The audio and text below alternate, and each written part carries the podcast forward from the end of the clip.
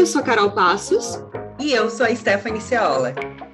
E esse é o Pós-Fácil, um podcast criado por duas amigas que gostam de falar sobre livros. Nós somos jornalistas, estudamos literatura e falamos aqui sobre livros que lemos com muito bom humor e zero pretensão. Vem com a gente! Olá, posfaceiros, posfaceiras, posfaceires. A gente já estava num clima aqui de, de episódio antes de estar tá gravando, que é uma pena. Espero que a gente consiga repetir o mesmo conteúdo agora que está sendo gravado. Mas esse episódio está muito chique, porque nós temos uma atração internacional nesse episódio. Que a gente é assim, a gente está muito chique. Shakira. Aqui, fazendo... Vem pra cá, Shakira! Não, mentira. A gente está direto de Buenos Aires. A nossa amiga Karina Pizzini está falando com a gente sobre poesia nesse episódio. Olá, Tica, como estás? Estás bem? Olá, que tal? Como está, gente? Tudo bem? E agora estou aqui, querendo converter querendo ter. os campos em cidade. É só uso esse. Estou aqui querendo ter. Eu só quero dar essa cantada. Acho que não vai ter o mesmo efeito do que tem para nós, né? É igual o Olá que tal. Eu vim para cá é. só para poder fazer jus ao Olá que tal. Não é igual. Não, tá não, tem o mesmo efeito. Só funciona hum. para gente. É só é divertido para nós. Mas tá bom, tá funcionando. Tá Depois tu descobre o que faz sucesso aí em espanhol e nos avisa para a gente poder incorporar o nosso vocabulário. Tutorial. Faço tutorial. tutorial. É. Queremos. Aí, a gente Tudo te chamou para falar sobre poesia escrita por mulheres e nós te convidamos porque Karina Pizzini é jornalista, mas ela também escreve poesias sim. E antes da gente começar, eu quero pedir que você se apresente, diga quem é você, como é que você veio para aqui, por favor. Ai, que honra! Primeiro, sinto, me sinto muito chique, muito honrada de de ser convidada por vocês, especialistas, chiquérrimas, superentendedoras da porra toda, da literatura. Eu cheguei aqui, bom, cheguei aqui porque sou amiga de vocês, né? Por isso eu cheguei aqui. Que essa é a temporada Vocês amigos, sabem né? que eu escrevo. Então, estou aqui cumprindo esse papel. É, bom, eu sou jornalista, foi assim que eu conheci Stephanie Ceola também. Minha primeira chefe, inclusive, minha primeira editora editora, então muito que eu aprendi foi com ela. Ou seja, Meu podem pai. me julgar por ela. A culpa, é, qualquer coisa a culpa é minha. Foi. Isso, qualquer coisa a culpa é dela. Não, brincadeira. Mas realmente aprendi muito com a, com a Tete. É... Conheci ela, então, na faculdade. Não, na faculdade não, fazendo já meu primeiro trabalho como jornalista. E também a gente estudou junto. Bom, já tenho mais de 10 anos aí de carreira. Uh, tenho, fiz mestrado em comunicação também, escrevo para mim mesma os meus textos, como eu chamo, poesia foram os outros que disseram que eu escrevo. Então, eu estou aceitando que isso é poesia. Já tem. Uh, eu parei um tempo, né? Mas eu já escrevo há bastante tempo. Foi meu, meu primeiro contato uh, com, com a escrita foi jovenzinha, cartas de amor, muito sofrimento, muito drama, todo ido para o papel. Alguma professora de português viu que eu tinha potencial e ajudou isso, mas até, na verdade, foi pelo teatro. Então, é isso. Essa sou eu, 36 anos, uma mulher branca, é, de cabelo curto, morena. E é isso. Aquariana, Ai, né? Ó, tem que dizer, né? eu, né? Aquariana. Aquariana. Eu amei que tu se descreveu. Muito, muito fofa. Muito acostumada a estar em eventos online, né? Isso, covinhas. Tenho covinhas. Muito importante covinha. ressaltar. E um sorrisão. Também. Tá, mas ó, eu vou, eu sei que você fala pouco sobre isso e mostra o que você escreve menos ainda do que deveria, mas complementar algumas coisas, que a Karina não é boa em se vender, minha gente, então eu vou vender um pouquinho ela aqui. O mestrado da Karina, e já na faculdade, ela estudava questões de gênero no jornalismo, no mestrado ela também estudou sobre isso, por isso que ela está aqui para falar sobre poesia escrita por mulheres também, né? Karina trabalhou, foi voluntária nos eventos aqui em Floripa do... Esqueci o Fazendo nome, gênero. Fazendo Gênero, fazendo gênero. É super envolvida também com questão de democracia, com o projeto Meu Seu Nosso Voto, que inclusive a Carol citou no episódio anterior, envolvida com a sociedade civil organizada.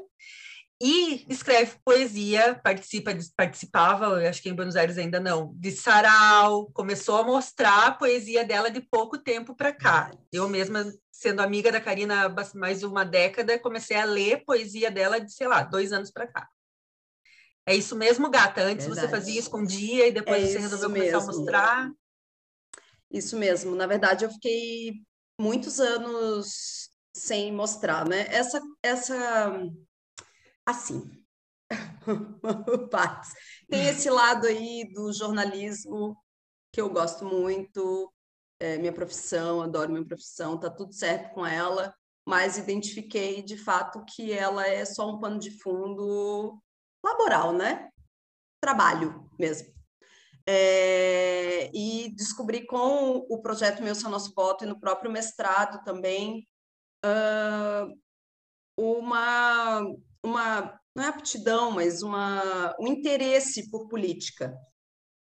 Então, o que eu já estudava com as questões de gênero e uma transformação e até uma, um, um autoconhecimento, né, enquanto feminista, me identificando enquanto feminista, eu fui tendo ainda mais interesse, a causa das mulheres foi crescendo, algo que já existia em mim desde muito nova, mas lógico, foi amadurecendo.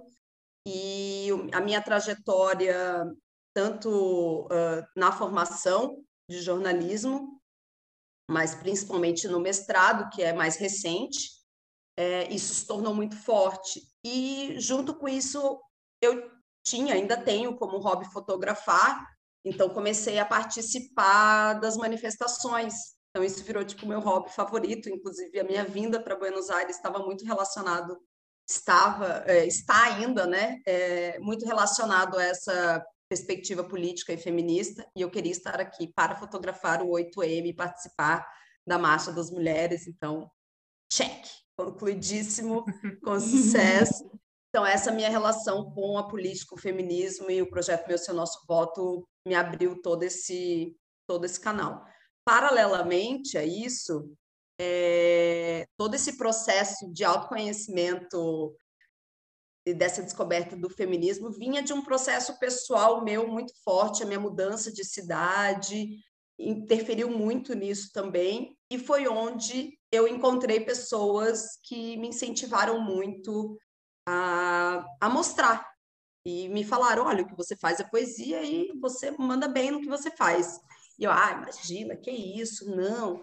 E com a técnica, quando eu entrei na faculdade de jornalismo, eu parei de escrever poesia. Eu não lembro exatamente quando foi, mas eu tenho uma memória de eu tentar escrever, porque eu escrevia muito na adolescência, muito, é, e eu tentar escrever e eu autocrítica muito forte e eu tá péssimo, tá péssimo, a pontuação tá errada, o ritmo tá errado, tá errado, e eu rasgar e tentar de novo, e rasgar e tentar de novo, até que um momento eu desisti.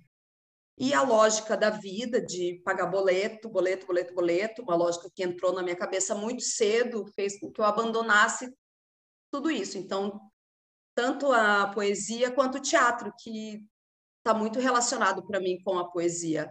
A lógica da poesia na minha cabeça funciona muito como monólogos, porque a minha raiz é muito mais. É, eu conheci a poesia através da declamação.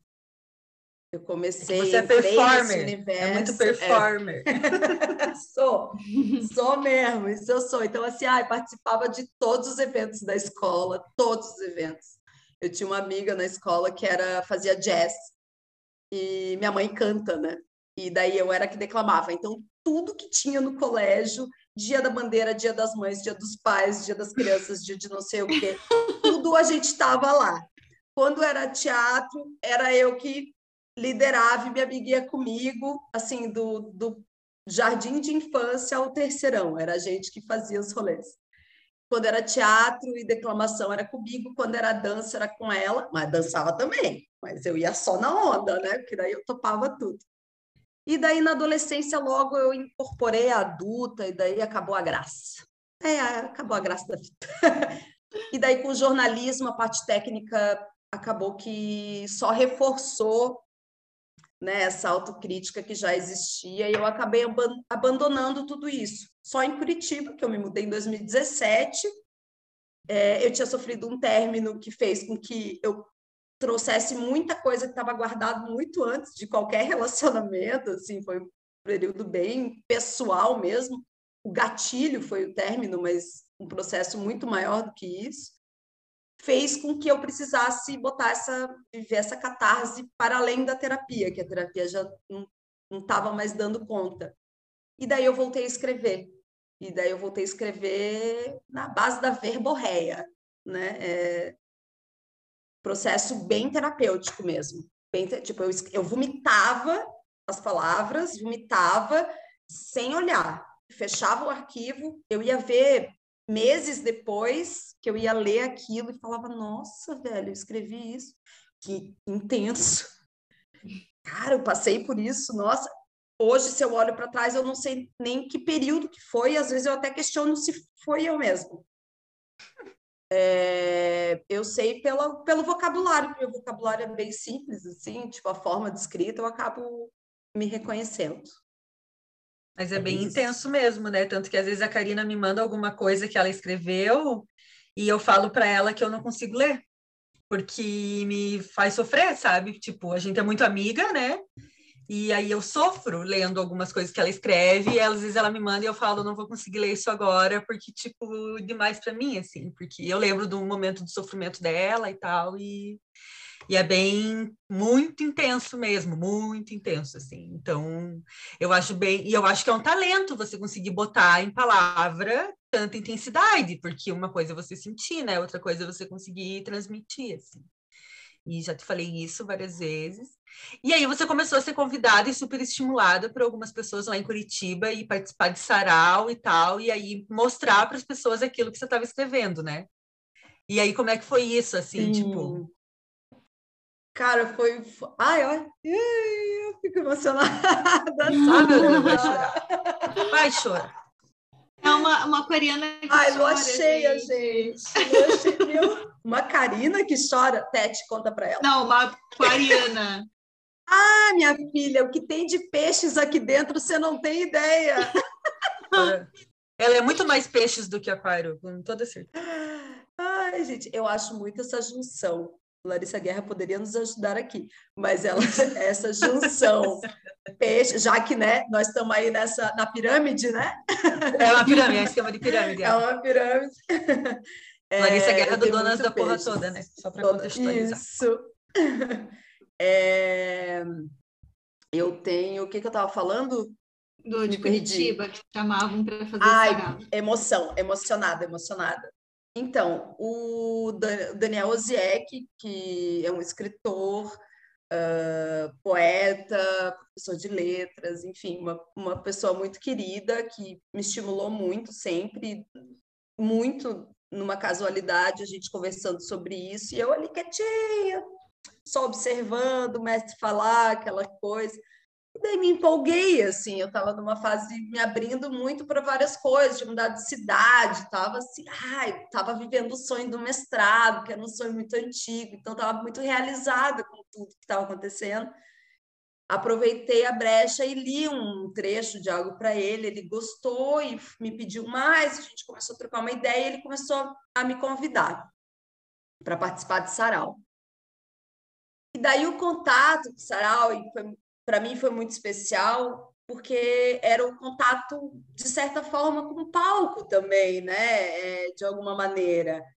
E como eu escrevo os, os insights, as ideias muitas vezes vêm em forma de monólogo na minha cabeça. Eu imagino isso sendo falado num palco, literalmente. Geralmente não tem público na minha na minha imagem mental, assim, né? Quando eu visualizo só só eu falando uma plateia vazia. Inclusive, isso já foi tipo muito é, cenário analítico para Pablo Raimundo, né? Que vez ou outra cai neste programa também. Alô, Pablo! Pablo sempre Alô, lembrado. Grande beijo. Ah, beijo, Pablo. Abraço. Todas as amigas conhecem Pablo, né? Impressionante. Claro. A palavra de Pablo sendo disseminada pelo mundo. Teria um é... minuto para ler a Sociedade do Cansaço. Desculpa, Pablo. É, é uma influência da Sociedade do Cansaço. Super, super. Será que ele ganha? Uma porcentagem? Não, mas eu falei para ele já que ele tinha que Laranja. Bom, é, esse contato da declamação é, de ele intensifica e eu acho que ele faz mais ele a sensação que eu tenho é que meus textos façam fazer mais sentido porque eu tenho um sério problema. Pablo sabe disso. É, de precisar ser compreendida uma necessidade de compreensão então escrever poesia era até um pouco uh, uh, iria um pouco contra isso, né? Porque a poesia está justamente para a possibilidade de interpretações e tal. Então, quando eu declamo, eu posso dar o tom interpretativo que eu né, tinha na proposta. Com a própria ajuda da Stephanie Ceola, lendo alguns textos meus é, das quais ela teve uma interpretação muito diferente da proposta e como arte de modo geral, né, que é justamente isso, entregar para que as pessoas tenham suas próprias emoções e referências sobre aquilo, causar emoções nos outros, é, eu fui me abrindo para essa possibilidade das das diferentes interpretações sem o medo do julgamento, porque era essa a questão, né? Em função da necessidade de aceitação, o medo de eu ser julgada dependendo da interpretação que o outro desse para o meu texto. A declamação me dava, teoricamente, me dava esse poder, pelo menos de eu expressar na, na minha máxima potência, porque daí realmente eu fiz o que eu podia, daí eu entrego a interpretação para o outro e eu consigo viver a catarse no momento, né, é, reproduzir a catarse da escrita na fala. E eu acho que, uh, uh, como eu, meu sonho era ser atriz, na verdade, né, eu fiz jornalismo porque eu tinha medo de não conseguir pagar os boletos, sendo atriz, coitada. É, o jornalismo facilita muito pagar os boletos. Muito, muito. Naquela época, eu lembro que meu pai ainda disse assim, tipo, não, mas daí pelo menos você tem um diploma para conseguir, né? Daí depois, no meio da faculdade, cai diploma. É. Outro diploma, ninguém tá nem aí pro diploma. Enfim, então, como eu tenho essa base da declamação e a poesia eu conheci muito a partir da declamação, então foi muito pelo teatro, mais pelo teatro do que pela escrita, para mim está muito casada essa relação. Então, estar participando de sarau, como é que é o plural de sarau mesmo? Eu ia olhar no Google antes de participar aqui. Não sei. Acho que é saraus. É, eu ia olhar no Google, eu, eu sabia acho. que a gente ia falar nisso, eu ia errar. É que eu ah, não falo, lá em a gente não fala plural, né? acho que é saraus. Até está pesquisando. É, né? saraus. Saraus, é. Né? Bom, começar uhum. a participar de saraus foi muito foi foi uh, a reconexão que faltava assim para tudo isso que eu tinha deixado entubado lá na adolescência quando eu resolvi ser uma adulta responsável precocemente é... e aí abriu um universo que eu tô descobrindo até hoje assim e, e, e às vezes eu já escrevi sobre isso também, assim, do quão que eu fui cruel comigo de guardar isso, porque isso é tão eu. É, é tão eu. É, diz tanto mais sobre mim do que qualquer outra coisa que eu tenha feito na minha vida. Eu negligenciei uma parte muito essencial do que eu sou, ignorando isso em mim. É, e isso é de certa forma é pesado assim né? Tipo eu escrevi um texto desses tempos sobre e eu escrevi chorando num momento tipo um momento que eu tive essa conexão de pensamento assim do que de eu falava do teatro como um amor da infância, da juventude que eu perdi e que eu sei que eu nunca mais vou ter, que eu nunca vou poder viver da maneira que romântica que eu sonhei naquela época, né? Assim, ele se transforma e a poesia hoje e a declamação e a participação em saraus, eu acho que é, é essa reformulação desse sonho artístico da Karina jovem, assim, então me engrandece muito. Ai, que, que Mas... bonito. Karina. Oh, você... Pode falar, Carol. Desculpa. Não, eu só ia comentar que a tua história, assim, me lembrou é, da Aline Bey. A Aline Bey também, ela é atriz também, de formação, trabalhou como atriz um tempo. E ela foi para letras porque os pais dela queriam que ela tivesse uma formação também, assim, né? E ela foi meio, ah, o que, que é mais próximo ali, né? Foi estudar letras. E depois ela se encontrou na forma de escrita, ela, ela levou um pouco, assim, da, do teatro, da dança, para a forma que ela escreve, né? Que o texto dela também, o texto dela mistura um pouco de poesia, um pouco de narrativa, assim. E aí eu lembrei dela, assim, que ela, ela até hoje ela faz algumas coisas é, de teatro, às vezes ela declama no, no, no, no, Instagram dela e tal, né? Ela faz, tem muita, assim, ela usa muito essa expressão corporal também no trabalho, mas ela levou isso para a escrita também, sabe? E eu acho que essa parte que tu comentou, esse que tu nunca vai viver, vivenciar dessa forma romântica é muito definitiva, sabe? para algo que ainda você não sabe. Por exemplo, agora você está num momento diferente da sua vida, que você está vivendo numa cidade nova. Então, por que não, sabe? Assim, é, são é coisas de. Da... Mas é que é a lógica da idealização. Isso não necessariamente é ruim. Uhum. É, é óbvio, é como um grande amor que você viveu num determinado momento da sua vida que você tinha um nível de ingenuidade e de crença sobre algo que, com a maturidade e com a vivência, você deixa de ter. É óbvio que eu não vou viver um amor na mesma intensidade que eu vivi. Isso não quer dizer que não seja um grande amor, que não seja uhum. tão bonito e tão incrível a experiência. Ela talvez não seja mais ingênua. Talvez eu não sonhe mais em aparecer no Faustão e dedicar a minha primeira casa comprada que eu dei para os meus pais no arquivo confidencial. arquivo confidencial. Eu não sonhe mais com o arquivo confidencial. Ah, entendeu? Não tem mais, né, Karina, você sabe. É... Faustão, gente, que ela ainda Faustão tá sofrendo. Band. tá, mas você trouxe alguma coisa para você ler para gente? Eu não trouxe, mas eu posso Como pegar. assim? Ué, ela falou não, tanto do quanto declamar é importante, eu achei que ah, talvez... Não, eu sei. Como assim tu não trouxe nada? Tu tem que declamar. Que eu não pedi, né? Mas é que agora... Eu... É, ela não pediu, daí eu fiquei na minha, mas eu até tô, tô com meu Mas tu tem aí, é só abrir um docs aí eu tenho. Sabe por que, que eu tô com esse docs aberto? Por quê? Olá. Porque eu abri um negocinho no Medium. Medium. Ah, finalmente. Medium. Ah, um negocinho. Eu, um negocinho, eu, perfil. Eu tirei o esparadrapo, louca. Ah, glória a Deus, né, cara? Que momento! Daí, então as pessoas vão poder te ler. Vão! Eu preciso que a minha revisora dê uma olhada antes. Toma aí, toma aí. No caso. Mas sabe o que eu acho que você devia fazer? Aquela que já começa a fugir do assunto, já e ser a editora do, do blog da guria? Por favor. Botar por escrito, claro, e também botar um áudio de você declamando, porque eu acho que é precisa ter ser acompanhada da intensidade da tua voz.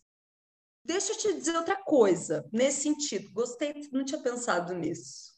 Porque essa é coisa da declamação é, é outro processo.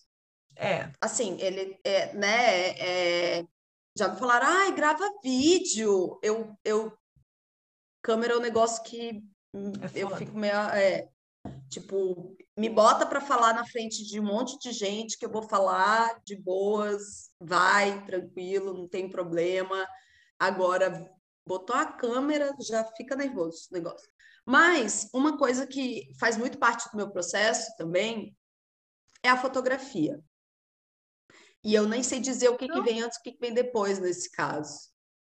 Porque o autorretrato que é uma coisa que eu descobri também nos últimos anos e, e que para mim está muito relacionado à poesia, e eu falo que eu não sei o que, que vem primeiro, porque muito da, muito da minha poesia ela, ela, ela é visual também. Então, começou com o teatro, com essa coisa do imaginar no palco, e passou para outros formatos, né? outras linguagens, assim, mesmo o cinema, eu não tenho, né? não tenho muita relação prática, assim, mas a fotografia é, acaba sendo totalmente relacionado né, ao cinema, mas a fotografia foi uma forma de, de expor isso. Como eu sou uma pessoa que não aceita limitações por questão de, ou por eu estar sozinha, ou por eu ser mulher, ou, enfim, qualquer limitação nesse sentido imposta, o autorretrato foi uma forma de eu suprir a necessidade de registrar beleza no cotidiano quando não havia outra pessoa para fotografar isso. Para me fotografar ou fotografar a dona Olga, no caso, ou a nossa, a nossa rotina.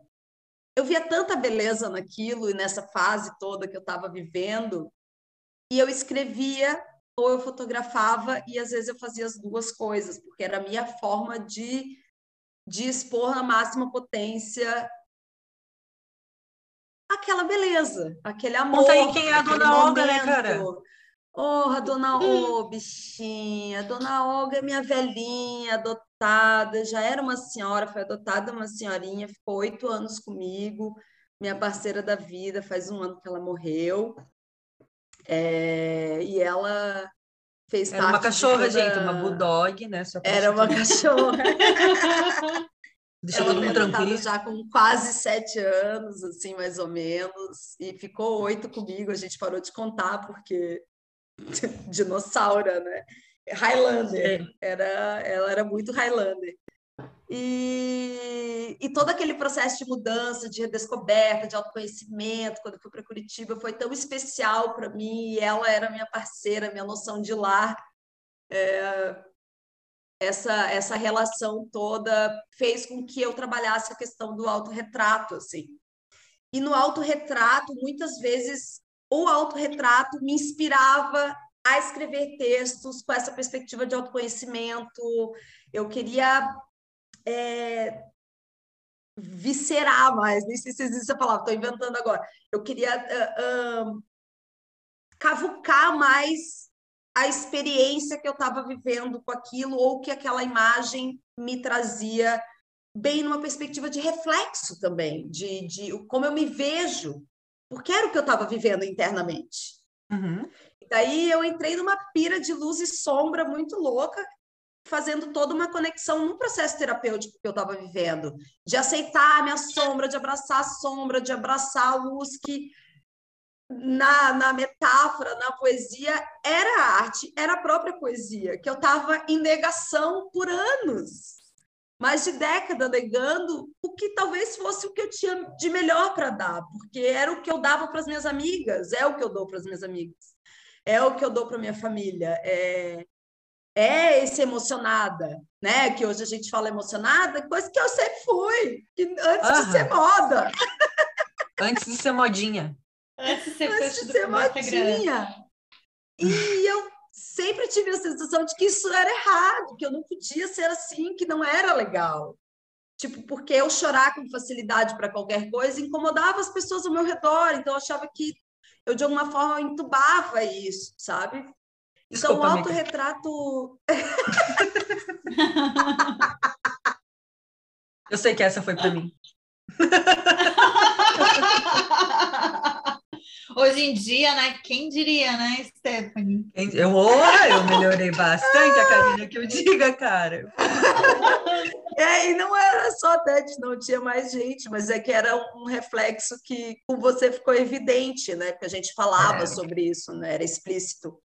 É, mas é, eu comecei a notar como isso era real, assim, como gerava desconforto nas pessoas, a, a, a facilidade com que eu tinha, tanto de falar sobre mim mesma na perspectiva psicológica, né? Uhum. Então, assim, eu falar da, da, das minhas paranoias, expor isso e, e ou falar de sexo, ou falar de coisas escrotas, a, a facilidade que eu tinha para falar de determinados assuntos gerava incômodo, então eu parava de falar, então eu me retraía. Então, então esse movimento todo com o autorretrato, com, as foto, com a fotografia e, e com a poesia está muito relacionado com esse processo de autoconhecimento, de resgatar aquilo que eu abafei na, na, na, adolescência numa tentativa de várias coisas, na verdade, né? De aceitação, de rejeição, uhum.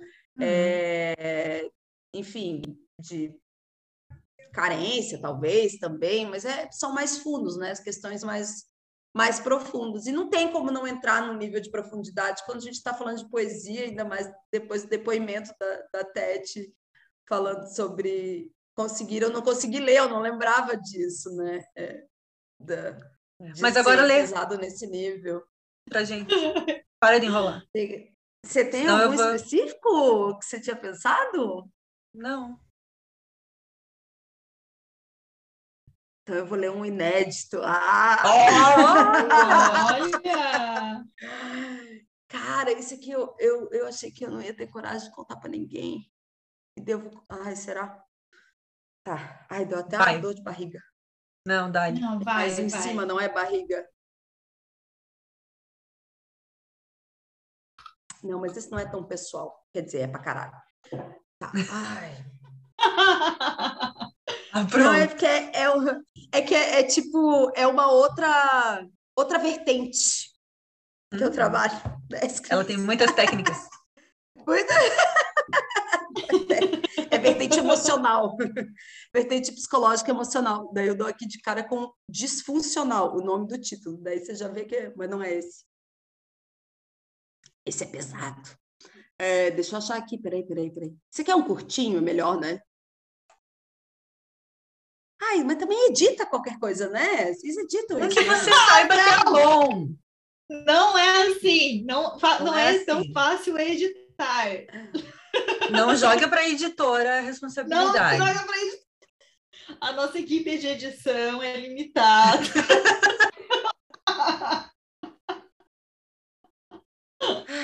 tá. Respira fundo e vai.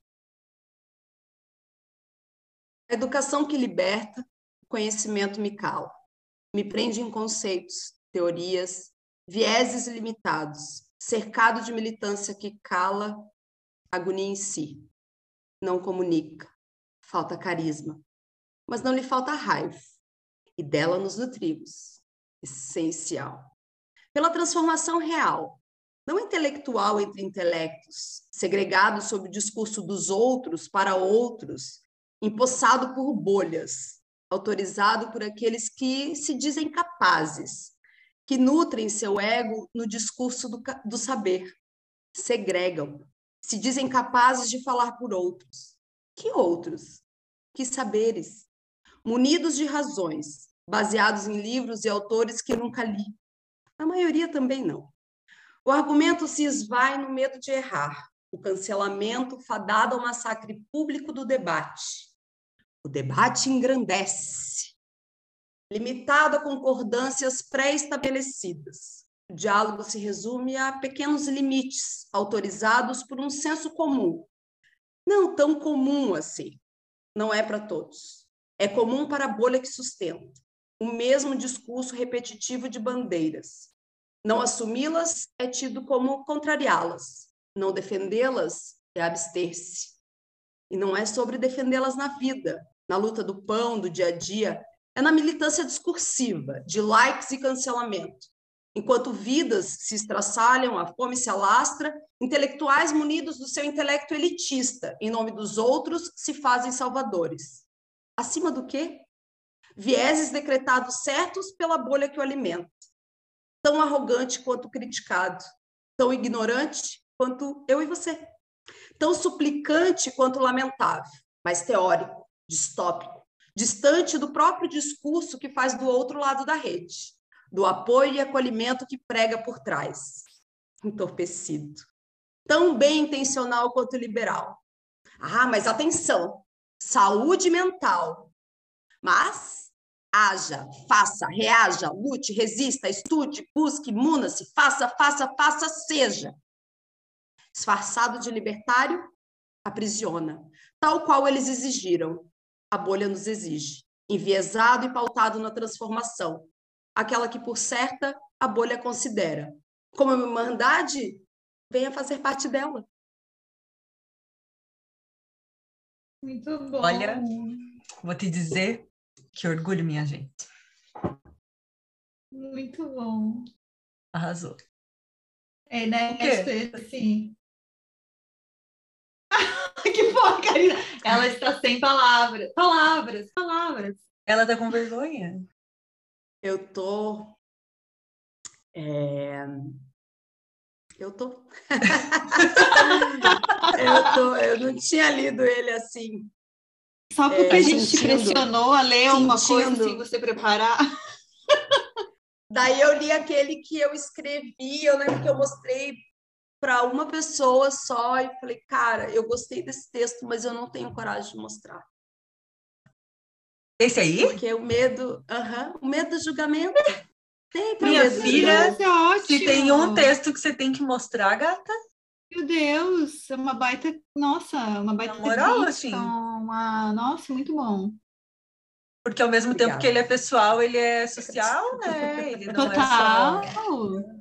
É. É a autocrítica do PT aí, cara. Olha a interpretação da Stephanie. a minha interpretação é sempre Da política, esquerda. descansa É da esquerda. É, É, Da esquerda. militante. é, eu senti isso porque eu senti. Eu, Da eu me senti cutucada pelo texto, entendeu? Eu me, senti. Tá mexendo É, comigo, é- sabe? E eu acho que o objetivo era esse, né? É, e, e mexe, ah, é um, e é retórico também, né? Porque eu Aham. também sou parte dessa bolha. Então, mesmo que você critique a bolha, você alimenta ela também, né? Uhum. Ela, eu digo você, eu digo toda nós, nós membros da bolha, né? Dessa irmandade, né? É, Uhum. que é participar disso, assim. Enquanto a gente tá o tempo todo a história do apontando sempre o outro, e acaba que é um tiroteio interno, assim, e É. foi numa dessa de eu estar tentando ler, tentando acompanhar, e daí eu vi um troço estava esquisito ali dentro do movimento feminista, e o que está acontecendo? E eu daí lendo umas coisas pesadas, assim, pesada, pesada. Eu tinha tido Uhum. uma discussão com um amigo militante de esquerda, mas é, é, extremista. E daí não tinha diálogo, e era extremista de esquerda. E daí eu, nossa, eu fiquei tão frustrada com aquilo, assim, tão frustrada que a militância só existia dentro daquele conceito que ele tinha determinado que era o certo de militar. E eu, Uhum. aquilo daí eu lembro que eu tive isso à noite e aquilo me fez mal. De manhã cedo acordei Instagram bombando uma discussão entre influencers da, da, da esquerda e, e teóricos e sempre autores, autores, autores, autores, assim, nível. E eu falei, cara, eu eu não estou conseguindo acompanhar e teoricamente eu tenho algum tipo de preparação. Eu estudei, eu fiz mestrado, eu estudei isso, eu trabalho com projeto social da política. Eu falei, Uhum. não dou conta. Isso me deu um gatilho de ansiedade muito absurdo. E aquilo mas acho que é muito importante a gente falar sobre isso, Karina, assim, e por isso que eu acho que esse texto tem que você tem que divulgar assim, é, porque eu, porque eu também tenho muito medo do nosso discurso ser muito limitante, assim, em vez de militante, ser limitante. E, e aquele negócio que a gente sempre discute, da gente tá falando só para bolha, né? E a gente acaba excluindo as pessoas do, do, do debate. E daí a gente não exclui só do debate, a gente desiste de ouvir as pessoas, a gente quer falar Uhum. muito e quer ouvir muito pouco, a esquerda como um todo, assim, né? E assim, ó, foi essa crítica que o Mano Brown fez lá em 2018 na eleição do Haddad. Lembra que ele subiu no, no palco lá e ele falou: Sim, Cara, sim, vocês clássico. não conversam mais com as pessoas, assim, sabe? Com quem tem que ser ouvido, assim.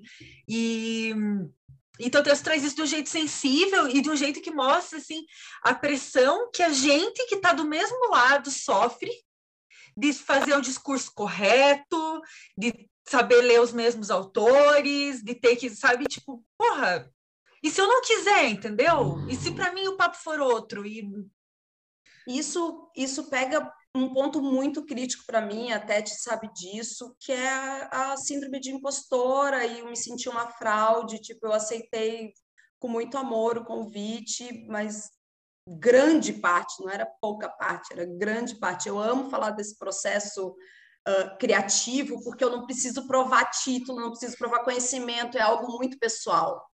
Uhum. É, é sobre a minha experiência. Então, assim, não, né? Então, massa, eu gosto de falar sobre isso. É, agora, tudo que exige um nível de, de, de, de, determinado tipo de conhecimento, e isso, a nossa bolha, isso na época, antes de que a palavra bolha, o conceito existisse, quando a gente estava lá na faculdade, assim, o nível de, de conhecimento, eu não lia os livros que meus amigos liam, eu não via os filmes, nunca vi os filmes que meus amigos iam, e, e mesmo com, em outros grupos sociais, ah, mas você é jornalista e não sabe disso? Ah, mas você escreve e escreve isso errado? Ah, mas você...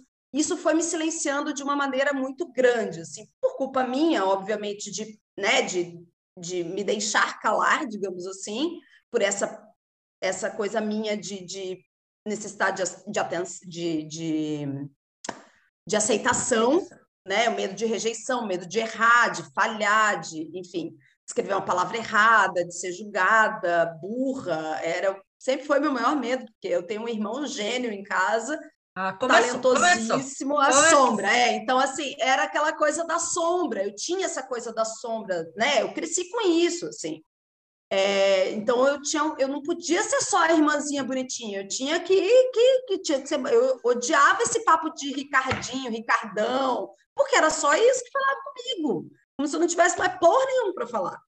Aí, ó. Então, chupa a sociedade.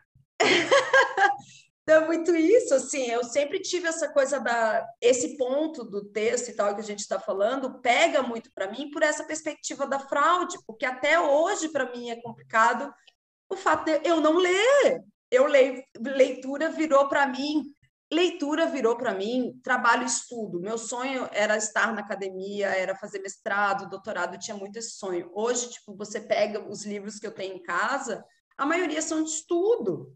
Eu tenho pouquíssima literatura, eu tenho muita dificuldade de concentração, já parte daí, né? Que é o tal do, do vídeo lá, né? Aqui, ó, palavras, palavras, palavras. Hum, eu tenho palavras. muita dificuldade. eu, gente, aquele vídeo é tudo para mim. A gente tem que colocar na newsletter dele, né? Eu nem me lembro de quem que é esse vídeo, gente. É do menino? É do, do menino. esse menino. Esse menino? Esse menino. Palavras. Gente, é muito. No aeroporto com o livro ali, ó. Ai, hum, é. gatinho. Hum, que ó, palavras, palavras, palavras. Totalmente. Daí você vai, passou uma hora, você tem que voltar para o mesmo parágrafo que não assimilou. Achei Ai, é real? Isso é real. Eu tenho muita dificuldade de concentração. Então, se o livro não me pega logo de cara, eu abandono. Eu vou falar que nesse, nesse vídeo dele, eu achei aqui, o nome do livro é como essa calopsita veio parar no Brasil. sabe de quem que é esse livro? É do João, ex-BBB, aquele professor, sabe? Uhum. É muito legal esse livro. Ai, que legal! Ai, que bom que é legal. Colocar, né? Mas o título é maravilhoso, né? Ah, é, João Luiz Pedrosa. Muito bom. É, dele. É muito daí, é muito achar que você só pode escrever. Ó. Hoje sabe eu gosto do Grindr. E aquele gatinho vindo ali, mostra, mostra o rabo e mostra o livro. Bem naturalzinha, finge que tá lendo. Olha, palavras. Ai, que calor. É nada mais refrescante que sabedoria. Uau! Isso, mostra pra galera que o livro você tá entendendo do mal. Interessantíssimo, eu tô entendendo nada, né? O livro pegando um pouco. Até agora eu não vi uma figura pra colorir aqui. Uh, vou andar com ele por aí, igual essas meninas de mangá, de desenho, de série. Ai, que isso, cara. Eu sou muito a personagem principal desse aeroporto. Agora eu vou andar lendo pra ver se eu esbarro na última. Ah, não vou esbarrar com feio, não, só tem feio. Misericórdia, tô no quinto capítulo até agora não absorvi nada. Vamos voltar à página 1. Uhum. Pera. É bem isso. Eu e quando ri de verdade. Eu, quando rio de verdade, eu fico emocionada, porque foi de verdade, vocês viram? Eu tô entretida aqui. Consegui, consegui, li, li, li, li um parágrafo. E realmente Aquele é, rei. É real, é real. isso. Esse Tá, mas só para quebrar o gelo. a Esse parte do aeroporto do... é ótimo. do João Luiz Pedrosa fala sobre geografia. É bem legal, bem bonitinho. Não, o título é muito bom, gente. Fiquei de cara. É, Essa Tá. a, a lógica o, do, do aeroporto, que ele fala, tô aqui no aeroporto e tal, não sei o quê. É, eu sou muito o personagem principal dessa história. Gente, assim, ó. Tu fantasia isso? 90% Tô o tempo. Cara, eu tô em Buenos Aires, velho. Eu decidi do nada vir para Buenos Aires sozinha. Eu sou muito a personagem desse livro, dessa comédia. Você achou que ia esbarrar no amor da tua vida? no- Gente, Medianeiras, né? Medianeiras. Medianeiras. nossa, tem vários, tem a gente pode escolher o tipo de filme, sempre vai ter uma comédia, porque eu gosto de dar esse, esse teorzinho na- nas histórias. Ai, eu Mas, acho. assim, Vamos colocar o trailer de gente. Medianeiras também na, na, na news, que é a Karina em Buenos. Aires, olhando pela sacada, e lá está o amor de sua vida. True love will find you in the end. Gente, sério, eu lembro, eu lembrei muito de vocês, porque daí agora, assim, como eu tô sozinha e daí não tô, tô conhecendo gente aos poucos, assim, eu falo, meu, eu preciso de um tempo livre, o que que eu vou fazer? Eu vou tomar um café. O que que eu vou fazer na, né, tomando um café? Vou ler um livro. E daí eu falo, aí, ó, o ritmo de leitura vai aumentar, meu ritmo de leitura vai aumentar. Eu tenho fé, eu tenho fé que em Buenos Aires vai, Vai trazer. Mas eu já, eu já dei Vai a dica para para ela levar um livro que ela já leu para gerar um assunto, para ela já chegar ali chegando. Não, é, é- essa, porque- essa é a dica. porque pagar a fake, né, com o livro lá, e daí você questionado, ai, já li esse livro, eu hum, tô lá no final do livro, fingindo que li Eu E também te tem que levar- assim, o nome do personagem. Eu já te imaginei assim, tipo, num café aí em Buenos Aires, assim, com um cachecol no frio e tal, No lendo frio. livro, assim, aí no café, aí alguém vem, esbarra na mesa, derruba o café, daí você fala, ah, esse livro, já li, ah, tal, daí ele começa a Palavras, romance, gente. daí- Mas eu lembrei, eu lembrei de uma, de uma situação que, que depois eu falei, nossa, eu vou contar isso para as gurias. Porque nessa pegada de roteiro, dá para falar? Pode falar Tá. ainda?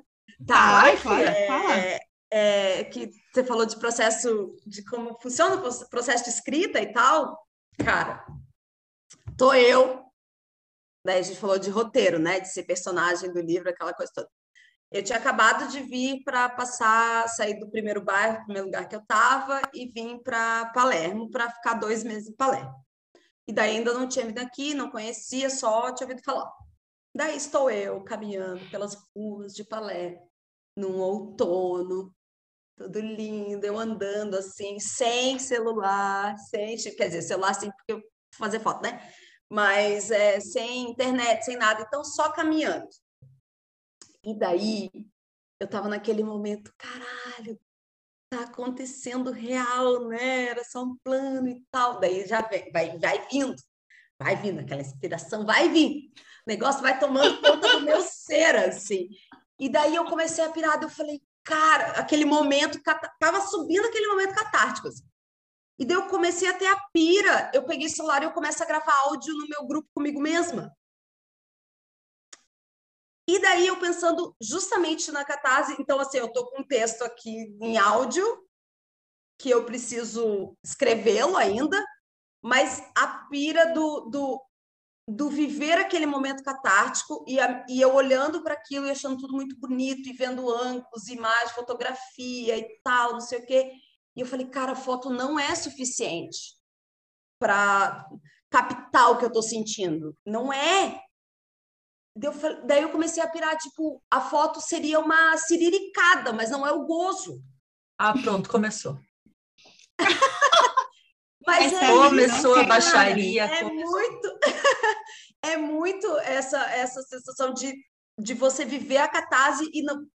Eu precisava demais, assim, e eu tentando fazer relações na minha cabeça para tentar entender essa sensação, né? De como colocar em palavras essas sensações se eu for explicar para alguém o que eu estou vivendo. E eu, tá, fotografia, fotografia é uma forma. Não, não é suficiente, não é suficiente. Tipo, é, a relação a, a relação do áudio, assim, do texto, partiu do, da, da, do termo tesão, piá, né? O tesão piá do, do paranaense, que eu sempre vi, e eu falo assim para mim mesma, essa expressão nunca fez tanto sentido para mim como que eu estou vivendo agora. Que eu estava literalmente com tesão por estar ali, o tesão de viver aquilo. E o uhum. tesão, você não. É o, é o pré, né? É o processo. Não é o gozo. Não é o pós. Não é a catarse. Então eu estava com aquilo ali dentro de mim, assim, o tesão dentro de mim de estar tá vivendo tudo aquilo e pensando a fotografia talvez seja o, né, o, a, a, o ápice, assim, né, o clímax. Não é suficiente, é tipo bater na trave, é o quase, mas não é suficiente. E a poesia acaba que serve como esse momento de clímax, assim, é, é a preliminar, ajuda. a fotografia é preliminar. Isso, isso. Então, essa. Captei sua e linguagem. aí que vem o texto, aí que vem a poesia, aí que vem o texto, aí que vem. Às vezes é suficiente, às vezes não, às vezes eu preciso declamar, às vezes vai ficar ali entre as palavras e vai morrer ali também. Mas muito é multimídia, lembrar, sabe? Né? Eu achei. Muito multimídia. e me ajuda a lembrar, né? Porque minha memória é péssima, então é eu péssima. tenho muito medo de não lembrar. Mas eu também faço isso, se isso te consola, e minha memória é boa, era pelo menos. É, eu, às vezes, eu tenho algum. E quando eu era repórter, eu tinha muito isso, né? De, tipo, tô pensando, sei lá, tô caminhando, tô indo para algum lugar e me vem uma ideia para começar uma matéria. E eu gravava áudio para mim mesma, assim, tipo, começa assim, e eu faço isso até hoje. No trabalho, vem alguma ideia de alguma campanha, alguma coisa super funciona, a gente tem que, ou anoto, né? Esse negócio de ter o bloquinho do lado. Mas olha só, é, nós vamos falar de outros livros. Daqui a pouco eu vou pedir para você indicar livros também, mas antes a Carol vai começar indicando. Que daí também é bom, Karina, que daí são livros que, mesmo que você não tenha lido, você pode estar com ele ali, que você já tem um negocinho para conversar, entendeu? Com a pessoa. já uma pauta. Já tem, né? já tem uma pauta. conversa. Justo. Quando você, quer... for, quando você conversa, for conversar com alguém, aí tu pode falar assim, ah, sabia que eu participei do podcast? Aí você já divulga o nosso podcast. Ah, é. Aproveita. Com certeza. Já divulguei, inclusive. Aqui. Tá. Vamos espalhar. Olha, Meu Deus, queremos ouvintes de Buenos Aires. Vamos monitorar isso aí, né, Carol? Eu não sei falar espanhol, já vou dizendo que isso é meio complicado para mim. Ah, eu falo muitíssimo, né? muitíssimo. Muitíssimo bem. Mas tá, gente. Eu, quando a Karina tava falando, eu lembrei, eu tinha pensado em outra autora, mas eu lembrei, gente, assim, eu fiquei. Ih, vai roubar. Eu, eu vou roubar. É, como que eu não pensei nisso antes, mas a Vanessa Neuber, tu ia estar muito bem com ela, Karina. Sério. Ela é uma amiga minha de Blumenau, ela também, ela é artista visual, mas ela também é, ela escreve poesia ela tem um livro lançado que ela fez artesanalmente, ela mesma costurou, ela mesma divulgou e tal, e ela estuda também gênero na arte. Então, acho que vocês iam super se dar bem, assim. E é muito legal porque ela também tem essa questão da performance também no trabalho dela. Então, ela usa muito texto, ela declama, ela usa vídeo e ela faz muitos trabalhos, assim, também é, com a imagem dela. Então, eu acho que super vocês duas iam ser muito amigas, assim. E só que daí, como não tinha pensado nisso agora, eu tô procurando um poema dela para ler aqui. E a, meu Deus, sabe Quero que tipo de amiga é essa que não Vamos fazer que tipo de amiga é essa que não separa um, um trecho, né, para falar? Mas, enfim, assim, é uma artista super legal, o perfil dela, ela, ela tem vários trabalhos dela ali, então ela faz colagem também, é um trabalho bem legal, bem sensorial. E outra coisa também que ela é formada em moda. E ela dá é, oficinas de figurino para teatro, porque é uma área que ela se especializou. E, e, é muito legal, porque ela leva todo esse lado da poesia para todos os trabalhos dela, assim, todos os trabalhos dela. Eu conheço ela há muitos anos, e a gente fez também um, um projeto juntas, é, um bazar chamado Estilo Arte, em 2010, e a gente fez um, um vídeo de para divulgação e ela fez toda a parte de figurino e tal, e na filmagem e ficou super poético, não tem palavras, mas tem a coisa dela ali, sabe? Então é muito legal o trabalho dela, eu acho que vale super acompanhar, assim, ela tem esses livros que ela vende no site dela, né? Ela não, não, nunca publicou por editora, mas também tem essa questão dela ser bastante artesanal no processo dela, então é muito lindo, assim, o, o, o, depois a gente vai colocar uma poesia dela na, na, na nossa news. E outra, outra pessoa que eu, que eu, outra que eu selecionei é a Lilian Sais, que eu conheci porque ela gosta de baleias, como eu, e quem me indicou ela foi o Marcelo Labes, porque ele viu um texto meu e falou: assim, tu vai gostar dessa aqui. E ele me indicou um podcast que ela faz que se chama Todos os Ontens, que é um podcast que é, ele é narrativo, mas ela também trabalha muito a poesia nos textos dela, é muito legal, assim, ela pega fatos sobre baleias e transforma em poesias, é muito lindo. E ela também tem um podcast sobre mulheres poetas contemporâneas, chamado Como um Poema, que também é muito legal. Ela, ela chama, é, tem uma parte que ela chama mulheres para falar sobre o primeiro poema que ela escreveu e o último. E a, e a partir disso a pessoa vai, vai contando sua história, como que chegou na poesia. É muito legal também, eu recomendo bastante.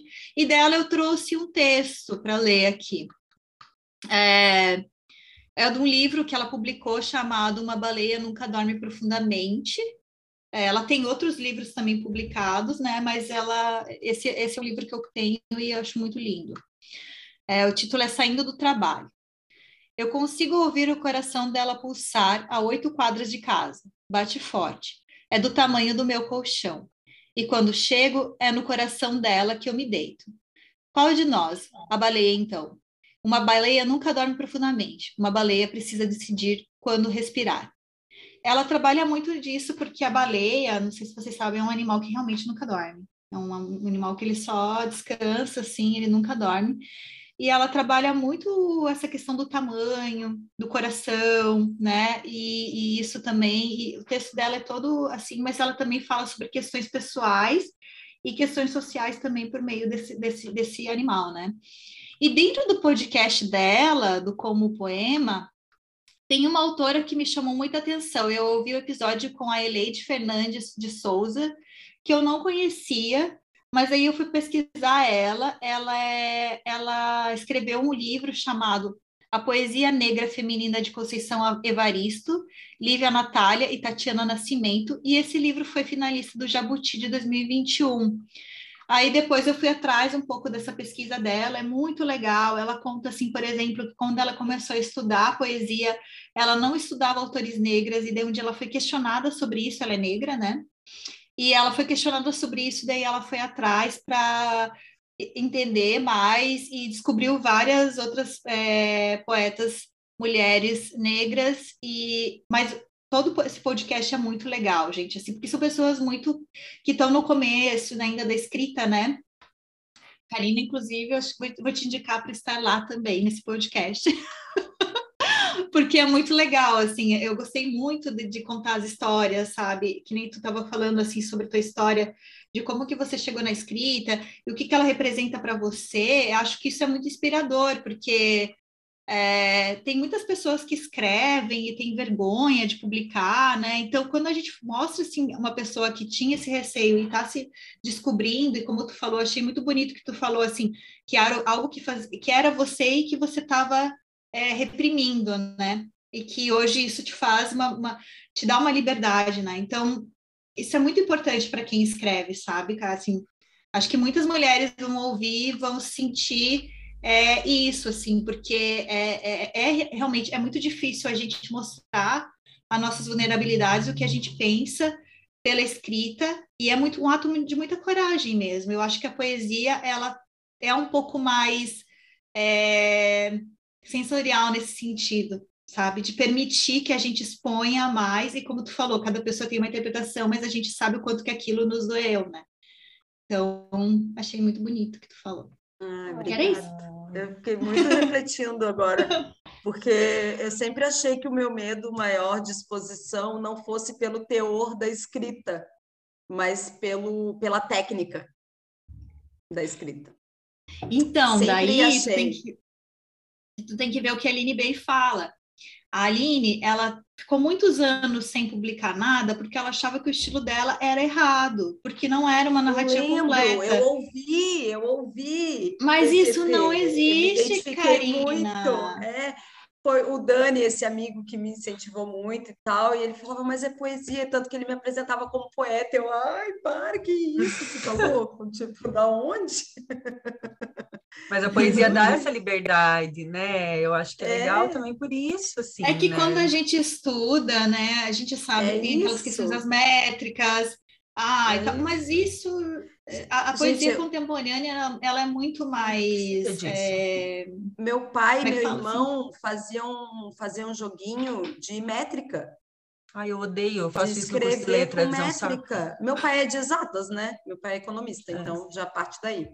Então, tipo, ele botava número até na porra da poesia, cara. Me deixa. Freestyle, como diz, é freestyle. É, Me freestyle. deixa no freestyle.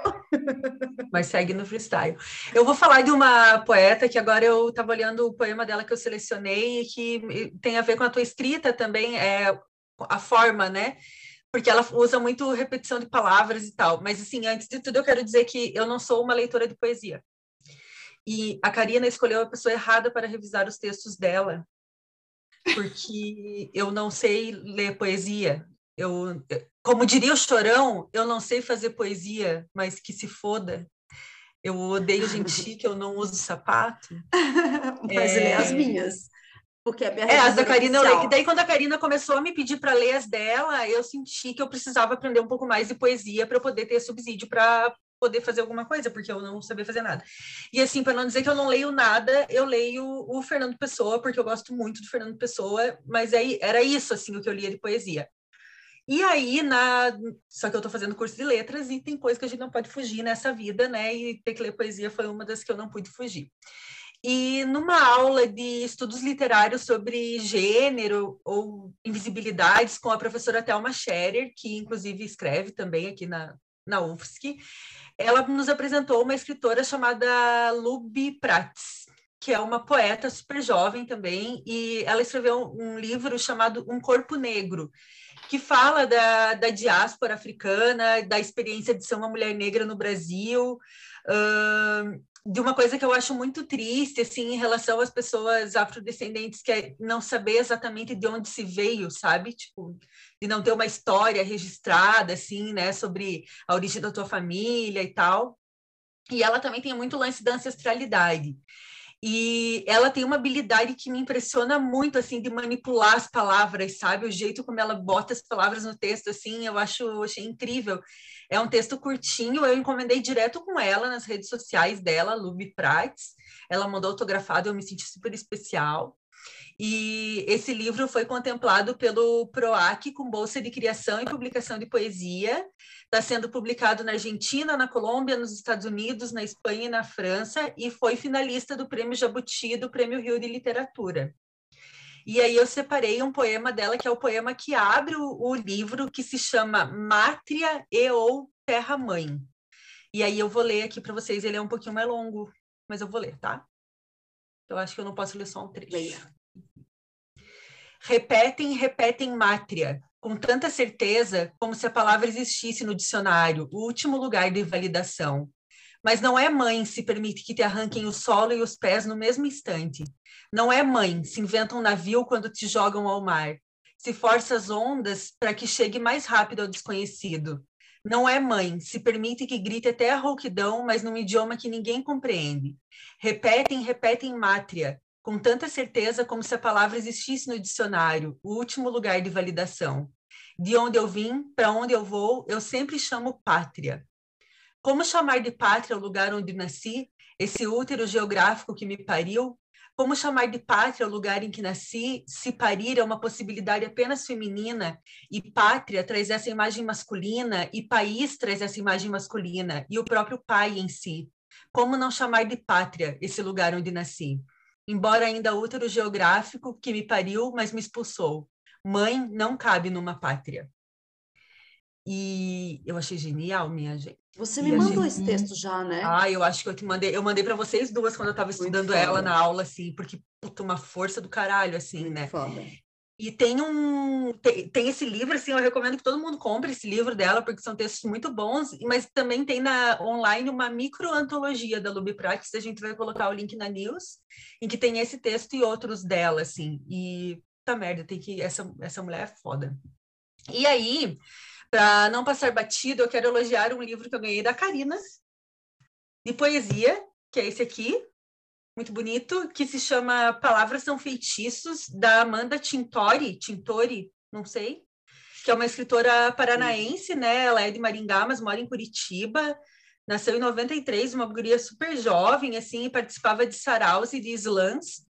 E aí ela lançou esse livro, primeiro que eu super admiro gente muito jovem, assim, que tem a coragem de publicar, sabe? Porque, porra, né? E... Também.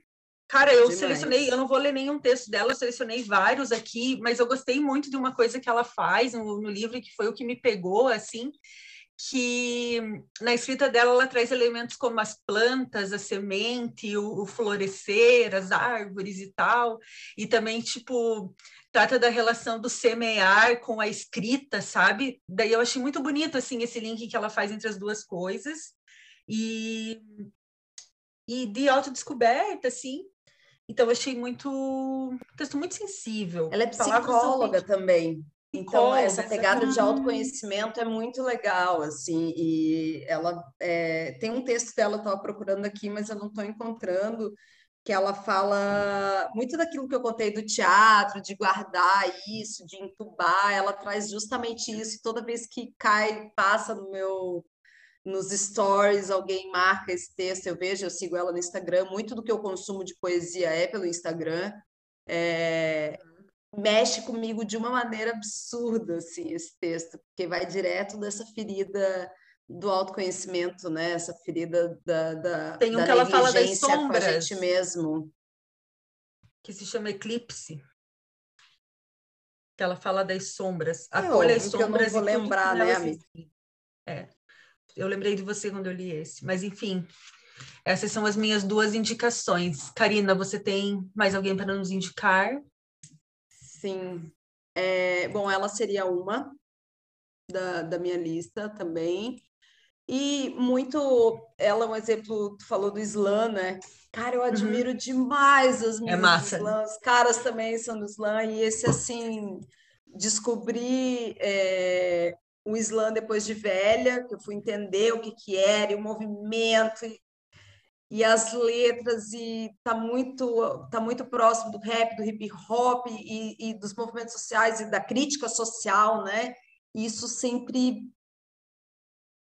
me, me movia o corpo, assim, eu sentia aquilo com o corpo, assim, e estar tá em São Paulo, andar em São Paulo, daqui a pouco ver a galera fazendo aquilo, eu tinha vontade de chorar assistindo, assim, eu tinha que me segurar, ou chorava mesmo, de arrepiar, porque é isso da, da, da força para além da, da palavra escrita, né? Porque tem, tem outra linguagem em cima, então ela fica ainda uh, mais impactante, assim. E Amanda é do Islã, e eu tenho outras minas do Islã também que que eu admiro muito e através dessas buscas assim que eu acabei caindo que no final eu acho que ela já está mais popular hoje eu lembro que quando eu comecei a seguir é, é, enfim ou foi pelo caminho que eu segui mas é a Rihanna Leão do onde jazz meu coração uhum.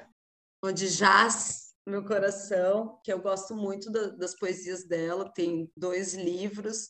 Eu tenho muito hábito de dar livro de poesia para as amigas, embora eu leia muito mais e consuma muito mais pelo, pela, pela, pelas redes, né?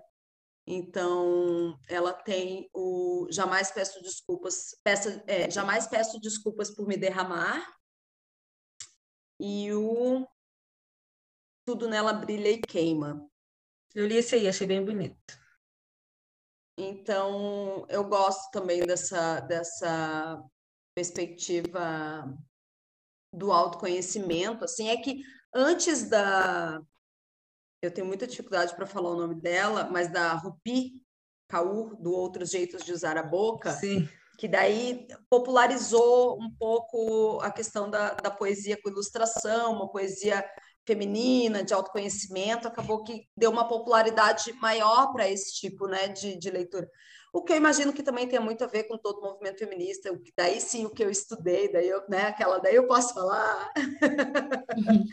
eu acho que tem tudo a ver com, com um movimento que já vem aí de uns anos também, que dá espaço para outras formas de, de manifestação, né? Outras formas da, da outras formas de, de, de ser e se mostrar feministas também, né? Dar voz às dores das mulheres, dar espaço para as dores das mulheres, enfim. É, então, ela é uma, é uma autora que eu gosto muito e que eu acompanho muito pelas redes. E eu vou contar de uma descoberta que para mim está sendo muito legal. Eu estou no processo de descoberta, que é uma autora muito antiga. Eu não tenho esses dados todos, mas daí vocês resolvem depois da newsletter, né? É, que é Alfonsina Storni, ou Storni, não sei como fala, que é uma poeta uh, clássica aqui na Argentina, que ainda não foi traduzida, parece, pra, em português. Mas eu, eu, eu passei numa, numa feira de livros e falei: quero poetas femininas, quero mulheres, mulheres poetas daqui, quero clássicas, poetas, tanto faz a época, eu quero. O que, que você tem? E fui de banca em banca buscando é, um sebo, assim, né? Uma, uma feira de, de livros usados e tal e foi pedido na última, literalmente na última banca, é... esse senhor, esse senhor, esse moço me fala da Alfonsina, que tem inclusive o nome da minha avó, é, e me mostra. A e Fonfon! Fala, é a Fonfon, é a. Ah, e ele me não fala. o nome da... dela. É a Alfonsina, amiga. É a Muito bem. Agora tudo faz sentido. É... e a Alfonsina, ela é, é, Eu abri o livro, quando ele mandou, eu falei, mas é clássico dele? Sim, sim, tem música sobre ela, sobre a morte dela, que ela se suicidou, se jogou a Mar del Plata, ou qualquer coisa do gênero. Eu tô, tô, tô lendo ainda sobre isso, mas as coisas eu falei para os amigos que eu queria vir para cá e conhecer vivendo, né? E daí as coisas começaram a se conectar, porque um dos primeiros lugares que eu parei aqui foi o tal do Café Tortoni, que eu nem sabia que era tão famoso assim, Porra. eu parei por acaso. Pois é, é mais antigo daí, de Buenos Aires. Não, mas eu não pesquisei nada antes de vir, né? Mas era o café que estava aberto a hora que eu queria comer. Ponto. No primeiro, assim que eu cheguei esperando para fazer o check-in, porque ainda estava muito cedo. Então, tipo, a cidade estava acordando ainda. E daí eu vi o negócio, é, tem um espaço chamado Alfonsina dentro do café. E eu fiz foto para minha avó, o nome da minha avó, essa pessoa deve ser famosa, deve ser conhecida da literatura aqui e tal. E daí agora que tudo fez sentido. que daí que eu entendi quem era Alfonsina estou descobrindo, mas quando eu peguei o livro, eu abri o livro e li dois, três versos, assim, eu falei, é ela mesmo. Porque eu já me identifiquei nas palavras, nas, na, na forma de escrita uh, sobre o amor e sobre a dor do amor, assim, e, e o amor visceral e dito mesmo, falo mesmo que estou sofrendo, que é isso, que dói, que você não me quer, mas tudo bem, mas tá foda. Só que isso, sei lá, em que ano, né? Eu, sei, eu não tenho a menor noção, porque eu sou ruim para isso mesmo. Mas a Século gente pode... 19. Ótimo. Obrigada, amiga. Sempre me salve meu Google. Sabe que não, eu fui pesquisar sobre Google, ela, né? porque eu não tinha ouvido falar sobre ela também, e daí tem numa lista da, de lançamentos da 451, de, deixa eu ver quando... Ai. E tem uma é, música da Mercedes Sosa chamada Alfonsina Isso, e El Mar. Essa, ah, essa é sobre a morte dela. É sobre ah. o suicídio. Ai, que triste. E aí, esse, esse listão da 451 tem uma, um livro chamado Clássicas do Pensamento Social, Mulheres e Feminismos no Século XIX. foi organizado por uma autora chamada Verônica Toste da Flon e Bila Sorge, e é, diz assim, ó, oito pensadoras e cientistas sociais mostram que, a despeito de imensas dificuldades, houve efetivamente uma produção intelectual significativa feita por mulheres no século XIX. Aí tem texto de várias mulheres, e entre, entre elas a Alfonsina Storni, que viveram no século XIX, que tiveram pouco ou nenhuma circulação no Brasil até agora. Isso. Eu li, eu acho que uma matéria da CUT, está separada, inclusive eu li por cima só, enfim, é, isso aconteceu essa semana que eu encontrei ela, por que acaso. Legal. É, e, e, foi uma descoberta, porque daí que eu vi que ela era uma das poucas mulheres dessa, desse negócio literário que tinha aqui nessa formação, quando Buenos Aires estava se, eh, se construindo nisso, assim, era um dos pouquíssimos nomes Uh, e ela estava muito associada ao feminismo. Então eu falei, nossa, pera, eu preciso entender mais quem é essa mulher, assim, né? Qual é o papel dela. Então, estou neste momento da vida. É, e eu peguei esse livro, que é uma poesia selecta. Então, é, são, é um conjunto de, de poesias dela. Estou degustando aos poucos bem emocionada, porque vou conhecendo a história de Buenos Aires assim, vivendinho. É, que legal, né? Oi, gente, eu só queria, desculpa agora, mas é que eu achei o nome do livro da Vanessa, eu tô me sentindo mal porque é minha amiga e eu não trouxe o nome do livro dela. É, o livro é, tem dois, é o Personagens que você já matou, mas ainda não sabe, ah, algumas pistas ou poemas perdidos, e Paraísos Orgânicos em Artérias Expostas, né? E aí eu achei um poeminha que eu vou ler, bem curtinho. É, eles, eles trouxeram, eles trouxeram um moedor de carne para moer meu coração. Domingo tem guisado apaixonado para comer com macarrão. Eu acho muito bonitinho aquela muito bom. Tipo, ela, ela, faz umas coisas assim, tipo, ela também fala muito de amor e tal, de autoconhecimento, mas eu acho muito bonito a forma que ela faz, assim, porque é, é sempre uma historinha assim. É... Enfim, eu acho, que, acho bonito a forma que ela faz a poesia, sabe? Esse é, da, da, esse é do poema, acho que é da série dos personagens que você já montou, mas ainda não sabe. Era só isso que eu queria complementar, gente, porque eu, eu não amo nada de Vanessa. É, que, que não dificulta o entendimento. Porque Não, tipo, é eu, maravilhoso. eu me sinto pertencente, sabe? Porque é aquilo que você estava falando antes. Que daí fala você podia mandar para a gente, Karina, uma listinha de, de perfis que você segue no Instagram, assim, né? Que, ah, que, que, tem poesia claro. ali, porque eu acho que isso facilita o acesso das pessoas, né? E aí você acha assim, a pessoa não lê, mas ela tá lá acompanhando um monte de poesia no Instagram, daqui a pouco ela quer ir atrás e tal. Eu acho que isso super incentiva as pessoas a lerem mais, sabe? Acho que e é a campanha também assim. incentiva o trabalho dos autores, autores Porra, novos total, também, né? né? Tipo, eu total. gosto que eu falei te dar livro. Esse era um lançamento, esse livro da Amanda, por exemplo, era um lançamento. Então, pô, comprei para mim, já comprei um para Tete. Daí, outro lançamento é. que eu vi uma mina nova, comprei um para mim, comprei para uma outra amiga. E assim, a gente vai fortalecendo outras autoras também. E eu penso Pode muito crer que um dia pode ser, né? Eu pensei, ah, Exato, vamos, mas é isso. Vamos cara. fortalecer assim, né? E é uma rede de, de mulheres fortalecendo o trabalho de outras mulheres, assim. Eu acredito muito nisso. Pode crer. Sucesso. Eu acho que é isso. É isso. Carol, tem mais alguma coisa? Não, acho que era isso, sim. É, eu gosto bastante de poesia, né? Tava lembrando algumas que eu comecei a ler com Cecília Meirelles, Cora Carolina, né? E agora eu estou mais com a Hilda Ilst também, que é uma personagem também da literatura brasileira, assim, muito foda. Mas faz muito tempo que eu não leio. E aí eu fiquei super Mas recomendam assim, da Hilda. Já mandaram hum? ler muito Hilda, falou, mas é, você tem que, já falaram eu sempre é, eu você achei, tem que ler, eu, porque é a cara, é tua cara, é, é a tua eu também achei bem parecido. E a história dela também é bem é, incrível. É, assim, tem uma biografia dela que quem escreveu foi o Caio Fernando de Abreu. Eu tenho até esse livro. E, e ela era bem amiga da Clarice Lispector, né? Mas as duas depois elas acabaram. Eu não sei direito a história. Ex-amigas. Peguei, peguei pela metade. então, não é que elas são ex-amigas. É, não é que elas eram ex-amigas, mas elas não falavam tanto uma da outra. Eu não sei o que aconteceu, eu não pesquisei direito essa fofoca aí, mas tem uma coisa, mas as duas eram muito amigas, muito amigas mesmo. Enfim, temos que pesquisar essa fofoca para contar no próximo episódio.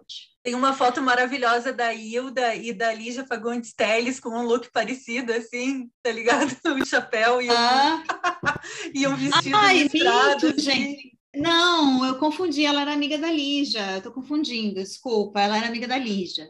Era amiga da Lígia, a Hilda. Ó, é assim que nasce a fake né? news. É assim que nasce a fake news. É. A Lígia Ai, que a eu gente Fofoca errada. A Lígia É que, que a eu gente nem, confundo.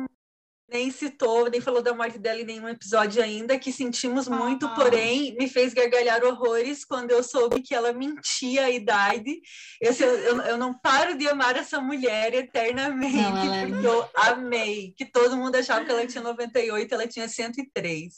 E aí achei incrível. Acho que faz mais sentido mentir a idade quando você tem 30 ou 40 ou quando você vai fazer 100? Mas, É que eu mas acho que ela começou a mentir muito inteira. cedo. É, ela mentiu A desde depois ela não dava mais para inteira. voltar. Entendeu? Já Ela acreditava, né? Eu acho que chega uma hora que ela já acreditava também. Só que, cara, pensa, tipo, o Brasil deixou de, cele- de celebrar o centenário da Lígia Fagundes Telles, entendeu? Simplesmente E ela ficou ali, ó. ela E ela ficou pianinha, assim, ó, tipo, ficou 100 Deixa anos, e quieto. deixou, fez 100 anos e deixou baixo, cara. Que mulher. Oh, não, e é, inspirada nisso, esse ano eu faço 40 e nos próximos cinco anos vai ser 40 também, já vou avisando que é isso que vai ser. Eu esse ano faço 35 de novo. Vou ficar fazendo 35 aí por um tempo, até a hora que eu achar. Ai, que tá não. hora. Não, vamos envelhecer. Quero Não, envelhecer. vamos bem, envelhecer, nós quero. só não vamos Mas é que é só, é só um número. É, 40 é tão bonitinho, envelhecendo. 40. re- redondo, redondinho. Redondo, Ai, né? aliás, Carol, musa inspiradora dos 40. Eu já falei assim, gente, eu tô com 36. Daí eu lembro que, a- daí eu lembro que eu não sabia, né? Eu achava que a gente tinha a mesma idade, Carol. Daí, por alguma razão, em algum momento eu soube, talvez Stephanie, talvez, não sei, soube da sua idade, e daí eu falei, gente, se Carol tá assim, sucesso, tá garantido. Nessa idade tá bem desse jeito. Tu Tá desse jeito? Pensei Ai, assim. gente. E a gente tem o quê? Quatro anos de diferença. Nem é tanto. Mas é o suficiente para mentir a idade e não comemorar o centenário, veja só. Ai, gente, nós Bom, quando eu assim. tinha 25 anos, eu escutei a seguinte cantada. Porra, aqui até as coroas são gostosas. Nunca vou me esquecer Coroa! É. disso. Nunca vou me Aí- esquecer disso. Depois disso, gente, o que vier na minha vida, entendeu? Eu tô assim. Eu acho que no Ah, fundo eu sempre tinha quis 15 ser a né? coroa gostosa. Então eu não sei, tinha cara, medo de envelhecer. Ah, eu também Eu nunca tive eu- medo de eu envelhecer, sempre- não. Eu sempre sonhei ser essa, a coroa, essa coroa Mas não com gostosa, 25 no caso, anos, né, Karina? Com 65, se você é coroa gostosa, é maravilhoso. Agora com 25 é meio foda, né? Ai, mas e a memória, amiga? Pelo menos, né? Sua memória tá ótima. Você vai chegar no 100 com a memória boa. Eu Deus chego no 50 com a memória de 100. E aí, faz o quê? Você já tá com a memória de 80. Então, para você ver a gravidade. O, Botox não Karina- resolve isso. Karina, de nós três aqui, tu é a pessoa mais jovial, cara. Tu vai Mais jovial? Stephanie, cara, a gente não Ai, aguenta que sair dois dias. E olha lá, a gente, a gente, nós duas, a gente combina de sair e desmarca, as duas. A gente é assim. Que ótima dupla, que bom, que bom para vocês. Graças a Deus. Entre vocês, né? Não com as outras pessoas, no caso. É, as outras pessoas, Porque daí elas vocês têm a sintonia. A sintonia. É. Não, mas Ai, mas obrigada pelo jovial, é o jovem de espírito, né? A gente lá no meu seu nosso foto, a gente trabalha com jovens e a gente tem que ressaltar o tempo inteiro, jovens de idade. Não, mas essa estratégia é para jovens de espírito. Porque é isso, né? É assim que a gente se diferencia. Esse negócio de estatística de idade tá com nada. Mentira, tá sim, gente. Brincadeira, brincadeira. Tá com tudo, tá com tudo. Tá valendo, está, tá tudo certo. Ci- Ciência, ciência acima de Senso tudo. é importante. Então tá, acho que a gente já tá degringolando. Vamos Karina. acabar esse episódio. É, tá, desculpa. Bom, obrigada, Karina, pela tua participação. A Stephanie quer encerrar esse episódio. Stephanie, seja mais simpática. Ai, E aí, Ainda obrigada. nesse Eu adorei. Todo episódio tem um esporro da Stephanie. Ô, Stephanie. Não, eu que tenho que dizer pra Carol ser mais simpática. Eu sou muito mais simpática do que ela. É, ela às vezes não sou tão simpática. Meu Deus, Ah, gente. é? Aham. É. Francamente, sabe? Que bafo. Isso eu não, não esperava essa. Você Tem vê? vários episódios que ela fala para eu ser mais simpática. Eu só peguei os do contrário. Eu tenho que ouvir os outros. Eu tenho meus dias. Eu tenho meus dias.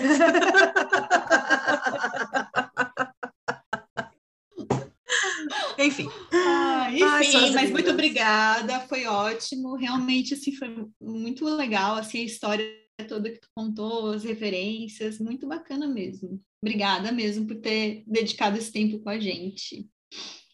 Obrigada, a saudades. convite. tô guardando dinheiro pra amiga. gente passear em Buenos Aires no Ai, inverno. por favor, Pedir um café, ser um chique, livro. glamourosa. Palavras! Palavras. Palavras, Deus. palavras. Já visualizo. De preferência no lugar onde tem gente bonita, né? No caso. É, por favor. Por favor. E- Ai, quero deixar cair o livro também. Ai, Isso. pegar junto, pilha de livro, pilha de livros. Ai, que loucura. o meu Medianeiras vem aí. Vem aí. Medianeiras 2. Vai estar ela andando com, com um manequim aí pelas ruas, vocês vão ver. Ah, então tá. Gente, obrigada. podcasters Amei que o estão papo. aqui, pros podcasters, sigam o pod- os Fácil Podcast nas redes sociais e assinem a nossa news, né? Que vai estar todos os links lá, né? E tudo mais, como vocês já sabem. E um abraço e tchau! Um beijo e tchau. Tchau. Hasta luego. adiós, adiós.